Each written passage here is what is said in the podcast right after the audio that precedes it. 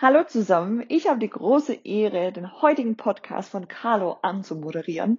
Und in diesem Sinne gebe ich an dich weiter, Carlo, und wünsche dir, mir und uns ganz viel Spaß. Viel Spaß! Das habe ich ja schon gesagt. Aber doppelt hält besser. Jetzt, Carlo, zu dir. Als erstes kannst du dich selber mal fragen, wie oft du schon Geld mit dem Google Display Netzwerk verbraten hast oder verbrannt hast. Sicherlich das eine oder andere Mal. Ich würde dir gern in der Folge verraten, warum das Google Display Netzwerk in der Regel leider Geld verbrennt und wie du dieses Problem lösen kannst. Der erste und wichtigste Schritt ist erstmal sich bewusst zu werden, wie das Display-Netzwerk funktioniert und wie du es überhaupt vergleichst.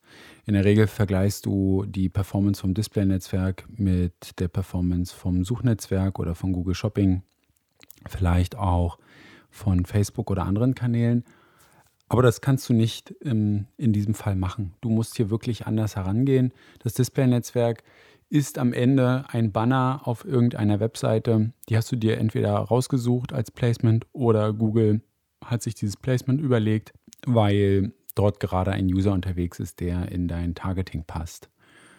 So, das ist die Grundvoraussetzung. Anders als bei Facebook scrollt niemand durch ein Feed und äh, sieht regelmäßig ein Beitrag, ein Werbebeitrag, der aussieht wie ein organischer Post, sondern viele von den Usern, die Bannerwerbung sehen, nehmen das halt auch einfach als Banner wahr und dadurch, dass einige Webseiten es einfach auch übertreiben mit der Bannerwerbung, nehmen die diese Werbung kaum noch wahr. Also die Leute fallen erstmal raus, beziehungsweise muss man die häufig penetrieren. Dann gibt es noch das Problem von Bots, ja, Botfarm. Dazu ähm, werde ich im nächsten Podcast mal was sagen. Und das ist sozusagen Status quo. Wie kannst du nun aber das Display-Netzwerk für dich nutzen? Und zwar musst du erstmal das Ziel des Display-Netzwerks anders denken. Also die User, die dort draufklicken, die haben in den wenigsten Fällen wirklich eine Kaufintention. Ja, wenn du Remarketing relativ gut schaltest und eine gute Liste hast und ein gutes Produkt oder eine Dienstleistung, dann wirst du mit Remarketing Erfolg haben und kannst die Performance sicherlich mit der ähm, Performance vom Suchnetzwerk halbwegs vergleichen.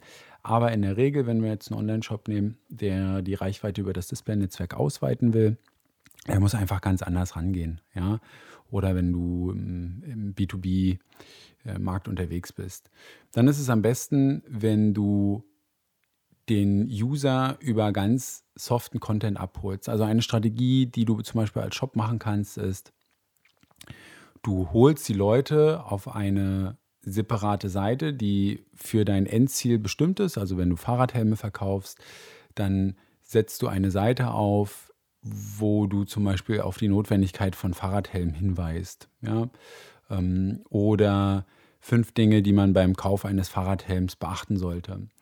Oder eine Fahrradhelm-Neuheit, eine ganz besondere. Also es gibt ja, weiß ich nicht, ob du das kennst, aber es gibt einen Fahrradhelm, das ist gar kein richtiger Helm, sondern er sieht eher aus wie ein Schal. Und wenn man hinfällt, dann bläst sich ganz schnell dieser Helm auf und dann ist der Kopf geschützt. Ja, also klingt ja erstmal interessant, wenn du es noch nicht kennst, dann wirst du dich sicherlich fragen, hä, wie, was?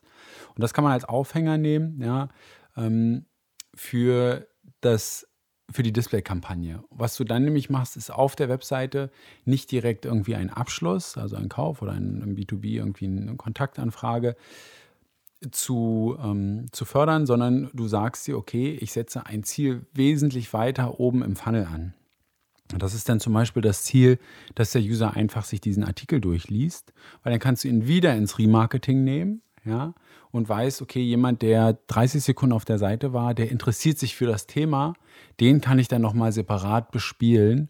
Und Remarketing-Listen innerhalb von Google kannst du ja auch wunderbar, ähm, also du kannst natürlich dann auch auf Facebook Remarketing Re schalten, ja, dass du dann sagst, okay, sobald der Facebook-Pixel da nach 30 Sekunden gefeuert hat, ähm, gibt es ähm, entsprechend nochmal eine Vertiefung. Ja, dann zum Beispiel wird ein Fahrradhelm oder die Dienstleistung oder was nochmal ganz stark beworben, ja, und vorher halt noch nicht. Ja, du kannst natürlich auch sagen, okay, es gibt nochmal irgendwie eine Checkliste auf der Seite oder melde dich für ein Newsletter oder was auch immer an.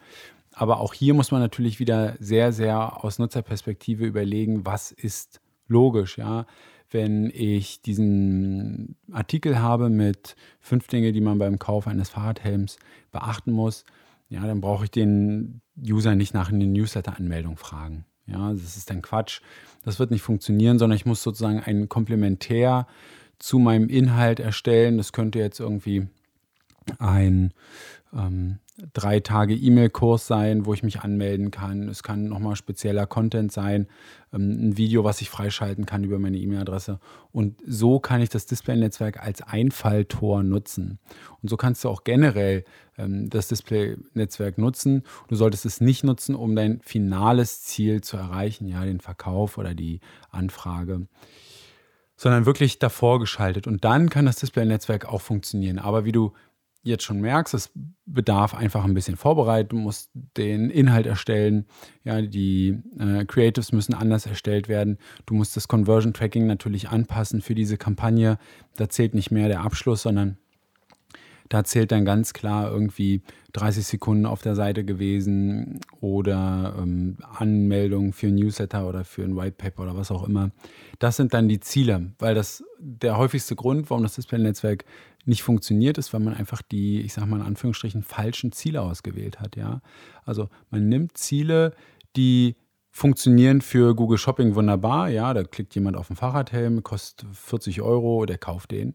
Und das gleiche erwarte ich dann mit dem Display-Netzwerk auch. Das kann natürlich nicht funktionieren. Da muss ich eine ganz andere Herangehensweise, viel langfristiger einfach ansetzen. Und da muss man natürlich auch mutig sein, wenn ich sowieso gerade vorne und hinten die, ähm, den Account optimieren möchte und da kaum zurechtkomme, dann ist das Display-Netzwerk auch generell kein, ja, kein, hat keinen Nutzen dann in dem Sinne. Ähm, in der nächsten Folge besprechen wir mal ClickFarm, ist glaube ich ein ganz interessantes Thema. Und bis dahin ähm, freue ich mich, wenn du eine Bewertung bei iTunes, wenn du iTunes-Hörer bist, abgeben könntest. Ähm, das würde mich ganz, ganz doll freuen und ähm, empfehle einfach gerne den Podcast irgendjemand, ähm, der sich auch regelmäßig mit solchen Online-Marketing-Happen fortbilden will. Bis bald.